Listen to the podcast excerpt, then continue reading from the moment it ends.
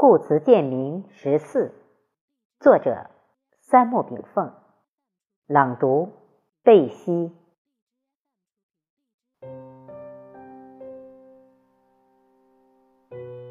自强不息，厚德载物。前谦君子，自强不息，文耿夜期，闻鸡起舞，星空廖寂，大地带苏。坤坤女子，厚德载物，刚柔得体，芙蓉挂机，季和天衣，月谢四霜，冬服玉玺。秋风消去，北朝来兮，六十沾变，暑寒归序。君子故人，淑女故意，天地有别，道中合一，万象凄凄。如诗如诗，意有三种，下之有义，人曰连山，以艮卦为首；商之有义，人曰归藏，以坤卦为首；周之有义，人曰周易，以乾卦为首。虽言连山、归藏都已失传，但此三种地，不管从何卦切入，皆可上论天文，下谈地理，中积人事。是故一滴之水，一石之山，一卦之势，一叶之秋。周易前曰：“天行健，君子以自强不息。”周易坤曰：“地势坤，君子以厚德载物。”由之，自强不息与厚德载物，成为中华民族奋发图强与德被天下等多重性格的强强组合。孔子在《易经系辞传》中撰文曰：“形而上者谓之道。”形而下者谓之气，化而裁之谓之变，推而行之谓之通，举而错之天下之民谓之事也。即圣贤明白道气之用，将天地变通之理普施于百姓，才谓之事业。天下礼义，大道至简。从儒家之。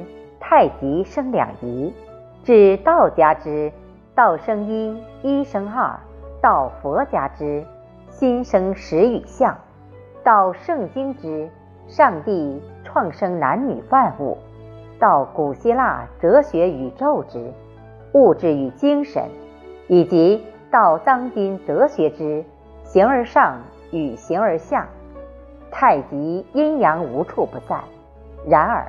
百姓日用而不知，例如中医的食物疗法及草药疗法及外疾疗法，不过是纠正人体之偏性，寻求阴阳冲和之气的平衡而已。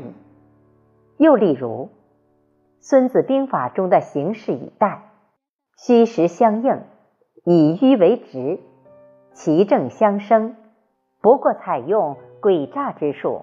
是打破对方布阵的阴阳平衡，然后兵出有道，避之刚阳，寻机将阴虚之地攻略而已。中医寻求阴阳平衡以治病，兵家打破敌方阴阳平衡以制胜，将阴阳玩于股掌之间，乃古之大家之能事。意志本身。就是大道之理，简易而好行。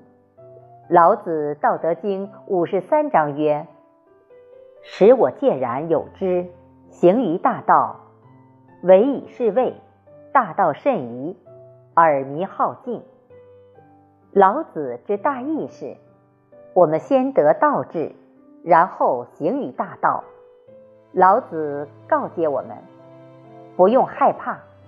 大道绝对不是弯曲起伏的，它非常平坦、宽阔易行，但人们却不相信，所以都向邪僻小径走去。道者之言，道道相通；佛者之言，佛佛相同；仁者之言，众生一体；德者之言，万众一心。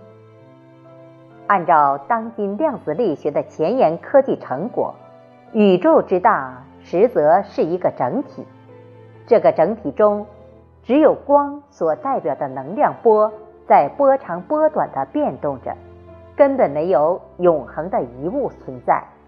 所以，经典中将佛又称无量光佛、无量智佛、无量相佛，真是恰如其分呐。宇宙的本体。及其最基本构成元素，当代科学家称之为光子，其大无外，其小无内。中国道家古人称之为气，儒典四书中中庸称为性，率性之谓道。佛典称之为心，真如便是心。圣经称之为无所不在、无所不能创生万物的上帝。